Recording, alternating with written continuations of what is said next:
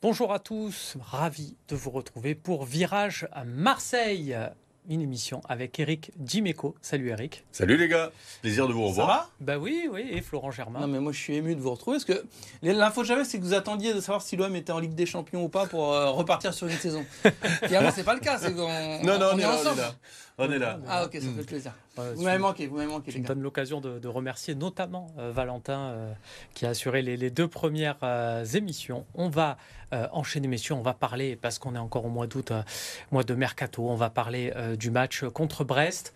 Eric, il y avait des concerts, ça s'est bien passé. Il y avait un concert à Montpellier. Tiens, voilà. Ah oui, un gros festival, gros festival, Ouais. 10 000 personnes, on a pris notre pied, ouais. ouais, ouais.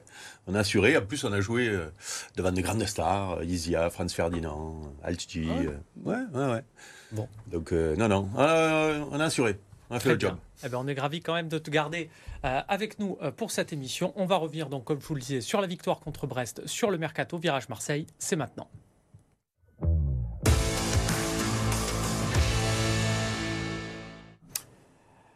Je le disais, l'Olympique de Marseille s'est imposé contre Brest, 2 buts à 0. Euh, une équipe qui était leader à ce moment-là du, championnat, deux matchs de victoire pour les euh, Bretons. La formation d'Éric Roy. Euh, quand on pose comme ça sur le papier, victoire à domicile, clean sheet, euh, contre une équipe qui a bien marché, on se dit c'est génial. Et pourtant, Eric, quand on regarde le match, c'est peut-être moins génial, non? Ouais, y a, on, va, on, va, on va ressortir le concept des, des rugbyman. Eux, ils ont souvent la défaite encourageante ou la victoire inquiétante.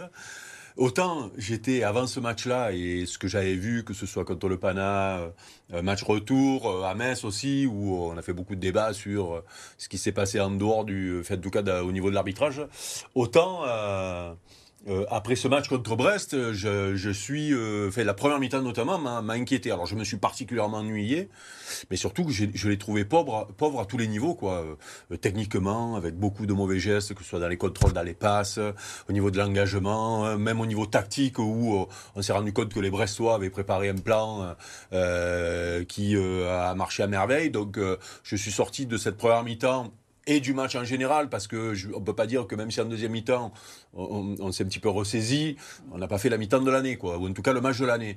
Donc je sors de ce match-là en me disant, ouais, on a pris les trois points, euh, on est devant parce qu'on a enchaîné euh, euh, des, des- des bons résultats, euh, dans un championnat où on se rend compte que les équipes ont du mal à se mettre en route, hein. il y a beaucoup d'équipes qui Un se cherchent, classique. donc c'est pour ça qu'il faut aussi mettre des bémols à, à la performance et aux performances de l'OM.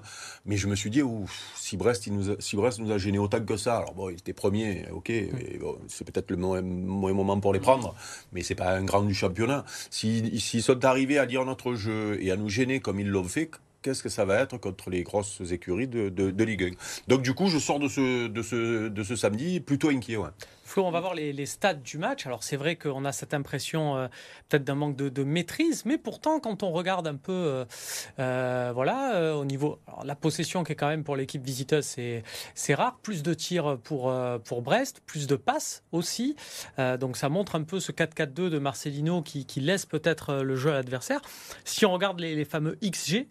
Les occasions de but, par contre, c'est nettement l'avantage de l'OM, 2,97 contre, contre 1,47. Oui parce que euh, l'OM a bien fini surtout parce que Oui, oui. c'est- vrai qu'il y a eu euh, un début de match bon, où l'OM fait le taf après hein, ils mènent un 0 euh, ils ont mis quand même la pression euh, sur le début de match donc c'est pas immérité. Et après, il y a un tout autre match dès que l'OM mène 2-0. Donc euh, là, il se crée des occasions, il y a des espaces. Euh, moi, ce qui me rassure, c'est qu'il n'y a pas eu de langue de bois derrière après le match. Euh, Marcelino est très lucide en conf de presse. On a parfois connu des coachs qui, qui se bandaient un peu les yeux, enfin qui se voilaient la face et qui euh, disaient euh, que tout était génial, 2-0 à domicile, c'est top. Là, il a dit, moi, j'ai pas aimé, euh, on n'a pas été bon, quoi. Donc, euh, Ah ouais.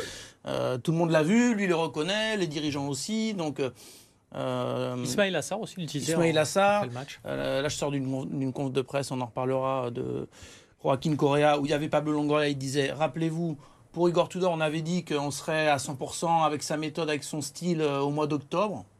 Donc, euh, il a dit pour Marcelino, c'est un peu pareil, ça, ça, ça, ça nécessite de la patience. Moi, le petit point positif que je ressors de ça, c'est que comme l'OM a subi, on a remis en scène un peu Paul Lopez, qui était un peu le, le joueur euh, décrié. Enfin, Homme parce- du match, là. hein. Ouais, homme du match, il fait ses arrêts. Donc euh, voilà, je- je- j'essaye de prendre le contre-pied en me disant il y a des choses positives là-dedans, en plus de la victoire. Mais c'est vrai qu'on, pour reprendre l'expression de la saison passée d'Eric, on ne s'est pas régalé euh, Ouais. en, en voyant Non, le là, match, c'est vrai que, c'est vrai que, mais euh, tu as raison, quand ton meilleur joueur c'est ton gardien, déjà c'est pas, pas, pas un bon signe. Sauf que avec les prestations de ces derniers temps, euh, c'est plutôt bien ce genre de performance parce que ça va le remettre en confiance. Il y a une récurrence depuis le début de la saison, malgré tout, euh, par rapport aux, dernières années, parce qu'on est obligé de, de, de, de comparer. J'ai quand même l'impression qu'on euh, frappe plus souvent au but, qu'on se crée beaucoup plus d'occasions. Euh, voilà, alors euh, il y a eu beaucoup de maladresse, notamment à Metz, qui, qui, qui, qui, qui, aurait pu permettre à l'OM d'être un petit peu plus tranquille rapidement. mais j'ai quand même l'impression qu'il y a un pouvoir offensif quand tout sera bien réglé, quand la mayonnaise va prendre. Il y a un pouvoir offensif supérieur à ce qu'on a vu les dernières années on va euh, écouter tiens euh, Brendan Chardonnay, c'est le capitaine de, Brest, qui du coup, euh, je demandais après le match d'analyser un peu ce, 4-4-2 et vous allez voir que son point de vue, et notamment sur la préparation de ce match, est très intéressant. On voit bien que c'est pas du tout pareil. Euh, là, ce, 4-4-2 là espère, jouer les transitions avec, avec des joueurs ultra, ultra rapides devant. Euh, on était, on était préparé à ça. Ils nous ont pas forcément, ils nous ont pas forcément eu là-dessus, mis à part les dix dernières minutes parce qu'on s'est, livré. Mais euh, voilà, c'est un schéma totalement différent. ils ont que deux milieux. C'est là où la supériorité peut, se faire et ce qu'on a, ce qu'on a très bien fait. Hein il expliquait notamment la position de Melou qui était vraiment de consigne de les laisser pour avoir Magnetti. Et, ben, alors là, euh, euh, toutes les équipes ont déjà euh, visualisé les problèmes olympiens, alors qu'ils seront peut-être réglés par des automatismes supérieurs dans les couloirs, peut-être même le joueur en soutien de l'attaquant qui viendra donner un petit mm. coup de main, ou peut-être même des, les latéraux. Enfin bon, il y, y, a moyen d'avoir un 4-4-2 qui est en réalité, en réalité 4-2-4, parce que mm. les, les, les, joueurs dans les couloirs, c'est des joueurs offensifs. Quoi. Mm. Donc euh, voilà, si, si c'est là où les automatismes vont être intéressants, parce que là, quand on le regarde là, euh, mm. froidement en début de saison, les, dès, dès, que l'adversaire réussit cette première passe dans le cœur du jeu, on est en grande difficulté. Il y a des mecs qui prennent le ballon, qui se retournent et qui viennent fixer la défense. Ça, ça va être un problème à régler. Hein. Je vais me risquer un parallèle, messieurs, euh, parce qu'il y a une équipe que j'ai vue euh, évoluer de la même manière, avec le même schéma dans le championnat de France. Je nous souhaite la même fin, même si j'y crois pas, je le dis de suite écoutez-moi bien. C'est le Monaco euh, de 2016-2017 qui finit champion. Euh, Jardim m'avait fait un 4 Alors, on n'a pas les mêmes joueurs, donc il n'y aura peut-être pas la même fin, je le, je le reprécise. Mais euh, il y a un peu la même idée. Un 4-4-2, deux latéraux très offensifs. Fabinho et Chemo et Bakayoko, qui étaient les seuls dans l'entrejeu pour gérer un peu ça. Euh, des milieux sur le côté qui, provoquaient beaucoup, Bernardo Silva, Thomas Lemar, et puis deux attaquants, mm. Valère Germain et Falcao. J'en oublie peut-être un. Euh... Oui, petit jeune qui débutait. Qui débutait. Mm. Euh, qu'est-ce que Flo, euh, je sais que tu avais suivi aussi. Oui, oui non, bah écoute, effectivement, après, c'est assez criant que l'OM n'a pas encore assimilé totalement le système. Le parallèle avec Monaco, oui. Alors eux, ils sont restés effectivement quasiment toute la saison comme ça. Moi, j'ai encore un point d'interrogation parce que je me souviens de Marcelino en début de saison qui dit, voilà, moi le 4-4-2, mais effectivement c'est plus un 4-2-4, euh, c'est mon système préférentiel, mais euh, je m'interdis pas de passer en 4-3-3, euh, de renforcer un peu le milieu de terrain, simplement ça demandera du temps. Un, il faudra avoir l'effectif au complet, et deux, le travailler. Donc voilà, je donne rendez-vous, je ne sais pas, peut-être que octobre-novembre, on verra s'il s'est adapté sur certains gros matchs face à des adversaires encore plus costauds. Euh, j'ai le sentiment que c'est ultra nécessaire parce que effectivement tu vois qu'au milieu l'OM euh, est en, est en danger, mais il n'a pas exclu totalement cette possibilité parfois de renforcer un peu le milieu. Donc, mais, euh, mais après, parce que bon, on va pas jouer non plus à se, à se faire peur, et puis c'est on est on est obligé de dire qu'il est urgent d'attendre quoi. Mhm. voilà, c'est c'est pas évident de récupérer un nouvel entraîneur. On a pratiquement sur le fameux match au Pana là-bas, il y a six nouveaux joueurs sur le terrain, dans les joueurs de champ, puisque Unai, pour moi, était un nouveau joueur. C'est peut-être l'erreur qui a été faite, c'est-à-dire ne pas, sur ce match-là, faire ce qui était fait l'an dernier. Une défense à trois, un Verretou Roger au milieu de terrain, euh, voilà, faire euh, euh, blender parce que les garçons n'ont pas eu le temps de bosser mm. ensemble. Ils sont arrivés après les, les, uns après les autres. tu, tu, avais l'ossature, notamment dans l'axe dans là, que ce soit défensif ou au milieu de terrain, pour pour, assurer des coups. mais après, pour le reste, quand il va vouloir mettre, et quand il là, ça va prendre un certain temps. S'il est hors de question de juger le travail de Marcelino au bout de trois matchs quand même. Alors je sais qu'ici, on juge, parce que depuis l'an dernier, on juge les entraîneurs sur les matchs de préparation, parce que ça c'est nouveau. on est devenu fou. On juge l'entraîneur sur les matchs de préparation. Donc là, on va pas quand même le, parce que moi je reçois les textos mes copains, hein, Marcelino depuis. les gars, attendez, attendez au moins une dizaine de matchs, qu'on voit ce qu'il veut faire et s'il arrive à le faire faire, là on le jugera, mais pas maintenant quand même. Si, à part Guardiola qui est arrivé quand il est arrivé à City à, faire ce qu'il voulait aussi rapidement, il y avait les joueurs qu'il avait qu'il n'avait pas choisi tous. Fini troisième la première saison. Non, mais ça fait rien. Moi je me souviens du début de saison, les six premiers matchs il les gagne euh, et on avait vu de suite la patte Guardiola. Il avait été contré parce que les adversaires se sont adaptés. Euh, les premiers ballons étaient longs pour sauter le, le, premier pressing et lui s'était réadapté derrière. Mais mais mais mais sinon c'est compliqué pour tout le monde. En termes d'analyse, je ne sais pas ce que vous en pensez, mais il y avait euh, Brendan Chardonnay, je l'avais trouvé pas mal. Bah, du coup, j'ai laissé un peu traîner le, le micro. Il a peut-être un message pour nous, on l'écoute. Ouais, Eric, Eric, c'est, c'est devenu, c'est devenu un bon ami euh, avec le, avec le Moscato Show. Il est passé ce matin à l'hôtel, ça m'a pas porté, ça m'a pas porté bonheur, donc euh, je lui trouverai pas, je lui trouverai pas de salle pour qu'il vienne, pour qu'il vienne faire son concert à, Brest cette année.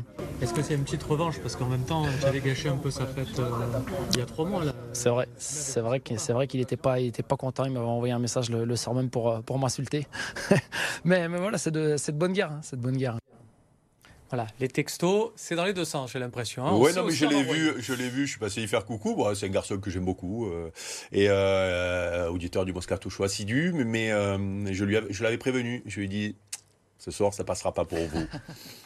On va bien le... poser les bases toujours avant un match. Toujours, toujours. On va voir le classement, tiens, pour voir. Alors, pas significatif après trois journées, évidemment.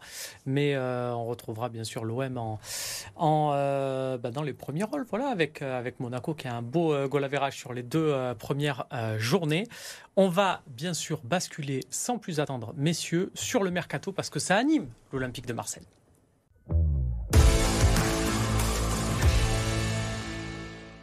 De retour sur le plateau de Virage Marseille pour la deuxième partie de cette émission. L'occasion pour moi de vous rappeler que nous sommes en partenariat avec euh, Le Fossé. Vous le voyez euh, derrière moi avec la petite inscription. Vous rappelez aussi que vous pouvez suivre cette émission en podcast euh, sur toutes les plateformes. Alors évidemment, vous n'auriez pas les super beaux fonds, mais on entend quand même très bien et c'est pas mal pour notamment les trajets en scooter. Faut faire attention, remarque en scooter. plutôt, ah. plutôt pour les trajets en, voiture. Voilà un peu moins de, vigilance. Messieurs, on embraye sur le, mercato, évidemment. Euh, Florent, tu étais à la conférence de présentation de, Joachim Correa. Bon, c'est toujours un peu la même, la même soupe. On est content d'être ici. On est heureux d'avoir signé. Est-ce qu'il y a quelque chose qui, dénote? Oh non, bah, euh, classique. Hein. il a évoqué euh, l'OM avec Léo Balerdi, avec Lucas Ocampos, avec certains compatriotes. il a évoqué, alors il n'est pas argentin, mais il a marqué L'OM, euh, et c'est un Sud-Américain, euh, Francescoli, son, son, papa lui en parlait beaucoup, donc déjà il a une petite culture OM, c'est bien, il fait pas parlé. Du mec qui jouait juste derrière Francescoli, non euh, Non, mais il va le découvrir. il le sait forcément déjà, à mon avis. Il y, a, il y, a, certaines recrues qui parfois prennent des livres et s'imprègnent de l'histoire du club. Donc bon, il, a, il, il arrive pour se relancer, lui-même le reconnaître. La saison passée a été un peu compliquée à à, l'Inter. Et ouais, même s'il a fait pas mal de matchs. Ouais, il a fait de matchs. Il, je crois, pas non plus sur le banc. Je crois que voilà, je crois qu'il a fait euh, plus de matchs l'an dernier que Alexis quand euh, il arrive l'an dernier. Oui, hein, ça, sans être titulaire, il fait une trentaine de matchs quand même. Hein, sur sa, sur sa dernière saison, c'est le 17e temps de jeu de l'Inter Milan. Sur la saison d'avant, c'était le 18e temps de jeu. Qui était le 17e Alexis, Sanchez. Donc euh, voilà, c'est un joueur qui dit être prêt physiquement. Donc est-ce qu'il sera euh, déjà dans le groupe euh, à Nantes, oui, je pense, mais pas forcément titulaire. Mais, et puis euh, avec cette envie de jouer à gauche. il bah reconnaît que ça fait quelques temps. Inter Lazio, évidemment, il n'avait pas dans un, système de jeu qui était surtout avec deux attaquants. Il était plutôt deuxième attaquant voire euh, attaquant de pointe. Mais euh, à Séville, notamment, il jouait à gauche et, ça lui plaisait. Donc euh, il, se sent motivé à l'idée d'évoluer de, ce côté-là. J'ai écouté Adil Rami ce dimanche dans le canapé de, Prime Video qui expliquait, il n'avait aucun doute sur le fait que, que Joaquin Correa était totalement habilité à jouer dans ce couloir gauche. Alors c'était à Séville hein, qu'ils ont joué, évolué tous les deux. Je sais que tu suis aussi cette équipe de, de près, après l'Olympique de Marseille. Euh, qu'est-ce que c'est ton Arsenal à toi? Qu'est-ce que qu'est-ce que tu peux nous en dire un peu de ce de ce Coréa de, cette bah, période-là? Si tu me parles de ces années Séville, euh, voire un peu Lazio, euh, c'est un top joueur quand même. Hein. Donc euh, après, on peut rester sur sa fin quand on voit ses prestations à l'Inter, mais il y avait une grosse concurrence. Enfin, je sais pas. moi, j'ai regardé l'enthousiasme qu'ont suscité les arrivées de joueurs comme Ndiaye, Sarr, etc. Il y avait un peu une hype parce que ce sont des joueurs qui ont un potentiel et puis mm. qui ont pour certains une petite histoire. Déjà, on ne peut pas faire la fine bouche et se dire, bon, ah, Correa, euh, ouais, il ne jouait pas trop à l'Inter. Joaquin Correa, c'est un joueur qui est hyper technique, qui est assez costaud, qui percute, qui a une bonne frappe de balle.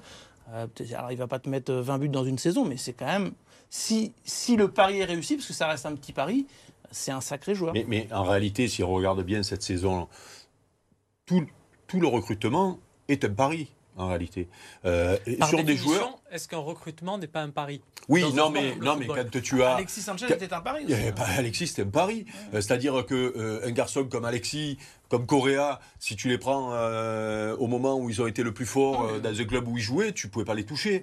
Voilà, donc c'est que c'est du gagnant-gagnant. Alors bon, j'espère que le gagnant-gagnant, si ça c'est le cas avec Correa, ça durera plus qu'un an parce que je suis hmm. toujours un peu déçu d'avoir vu que Alexis ah. un an sous le maillot de l'OM. Mais mais mais il n'empêche que India il vient pour toucher le haut niveau, Sar pour se relancer, le petit Lodi c'est ah. c'est pareil. Même Aubameyang hein, sort d'une saison. et Aubameyang voilà, plus pour finir proprement sa carrière, on va dire, parce qu'il est plus tout jeune. Avant qu'on fasse un, petit, euh, un petit focus sur justement le, tableau du, mercato cette année, mais par rapport à cette observation, Eric, de se dire on aurait aimé qu'il fasse plus qu'un an, évidemment, dans l'idéal, on veut tous euh, un joueur qui s'inscrit sur plusieurs saisons et, plusieurs saisons pleines.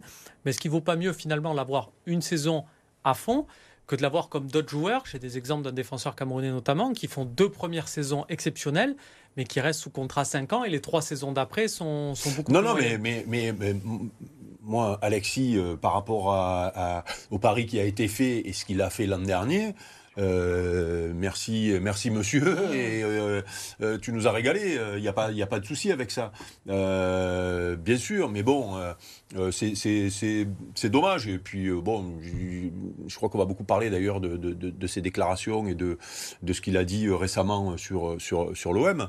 Mais moi, toi, ça t'a agacé? Parce que c'est arrivé, je crois, vendredi soir. Ben, moi, ça m'a ça m'a agacé. Moi, ce qui m'agace, c'est que soit on se fait prêter des joueurs qu'on relance et qu'on perd au bout d'un an, soit on tente des paris comme ça et dont on profite qu'un an. Euh, voilà, donc ça, je suis toujours un peu frustré sur ces joueurs-là. Mais tu as raison, là peut-être la deuxième année aurait peut-être été euh, difficile. Euh, voilà, donc maintenant on va laisser la, la, chance aux joueurs qui viennent d'arriver. On espère qu'on aura, aura, de bonnes surprises comme la surprise Alexis. en tout cas, les, les choix qui ont été faits. Euh, euh, ça, peut, ça peut faire ce qu'a fait Alexis euh, derrière. C'est des joueurs qui ont déjà prouvé au haut niveau pour la grande majorité, ou en tout cas qui sont promis à ça. Après, Alexis, Sanchez, il, dit la vérité hein, sur.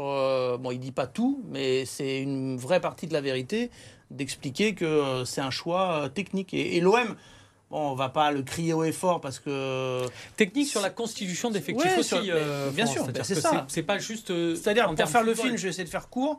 Euh, au mois de juin, l'OM lui propose une prolongation de un an parce qu'il y avait ce 1 mm. plus 1. les conditions salariales sont très bonnes et là, il joue un peu la montre, Alexis Sanchez. Et peut-être, enfin, moi, on me dit en interne que si à ce moment-là, il dit oui, là, il est olympien. Là, il est mm. olympien. Et en fait, le train passe parce qu'après Marcelino arrive tu construis un autre effectif. L'OM veut de la vitesse parce que Marcelino veut euh, des contre-attaquants, veut que ça aille plus vite devant. L'OM se rend compte aussi, c'est important que Alexis Sanchez et Vitinha, c'était pas hyper complémentaire. Mhm. Euh, donc euh, on se dit même en termes en termes d'humeur, on peut le dire aussi.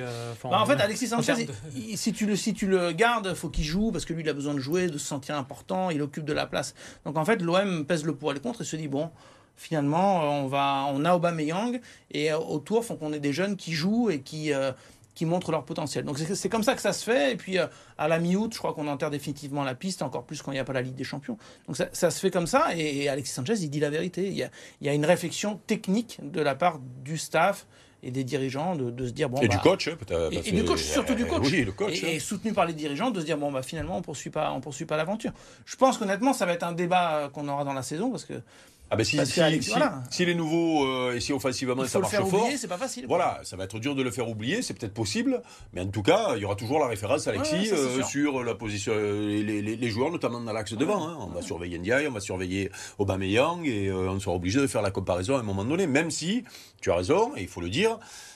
Est-ce qu'il aurait été à l'aise dans ce système-là? Euh, Bon, quoi que ceci dit, Alexis, il est à l'aise un petit peu de partout. pour ça, oui, non, je me fais pas de soucis non plus. Par contre, euh, oui, euh, moi je, moi je pense que un Aubameyang avec un Alexis derrière qui tourne autour et deux et deux couloirs, ça faisait la maille aussi. Ah, hein, sûr, voilà. sûr. Maintenant, c'est un changement de changement d'optique. Et puis il faut voir peut-être aussi le- le- les, besoins. euh, L'enveloppe euh, salaire a peut-être été sérieusement entamée avec Aubameyang au moment de re-signer Alexis Sanchez. Écoute, peut- moi on m'affirme que c'est pas une. euh, le financier n'a pas pesé ni du côté de l'OM ni du côté d'Alexis Sanchez. Et d'ailleurs, à l'Inter, il va toucher euh, quasiment la même chose que ce que lui proposait l'OM.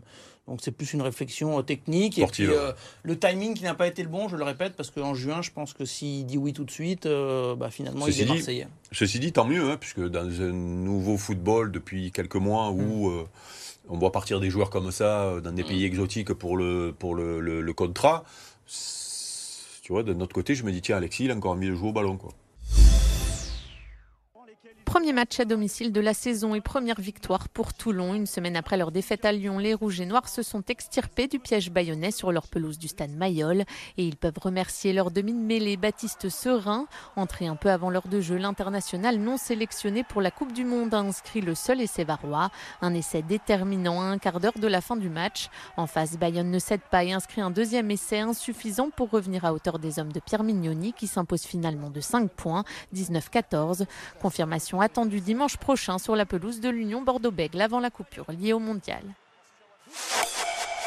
Victoire également la deuxième consécutive pour Provence Rugby. Après leur victoire bonifiée sur la pelouse de Dax lors de la première journée, les Aixois ont refait le coup face à Agen, un des favoris à la montée en top 14. Un choc dominé de bout en bout grâce notamment aux 24 points au pied de Thomas Salle. Succès 44-9 des hommes de Maurizio Reggiardo qui restent en tête de la Pro D2. En national, Martigues confirme son bon début de saison après son nul à Nîmes et sa victoire contre Versailles. Le club méridional est allé l'emporter à Orléans grâce à une magnifique frappe du latéral gauche Yanis Zouaoui un peu après l'heure de jeu. Une courte victoire 1-0 qui permet au sang et or de prendre la tête du championnat. Voilà, c'est tout pour cette émission. Merci euh, Eric d'avoir fait ta rentrée euh, des classes avec nous. Merci Flo. La rentrée. Salut les amis attentif jusqu'à la fin du mercato. Ça sera vendredi soir. On se retrouve en même temps que Nantes à Marseille. On se retrouve lundi, bien évidemment, pour débriefer tout ça.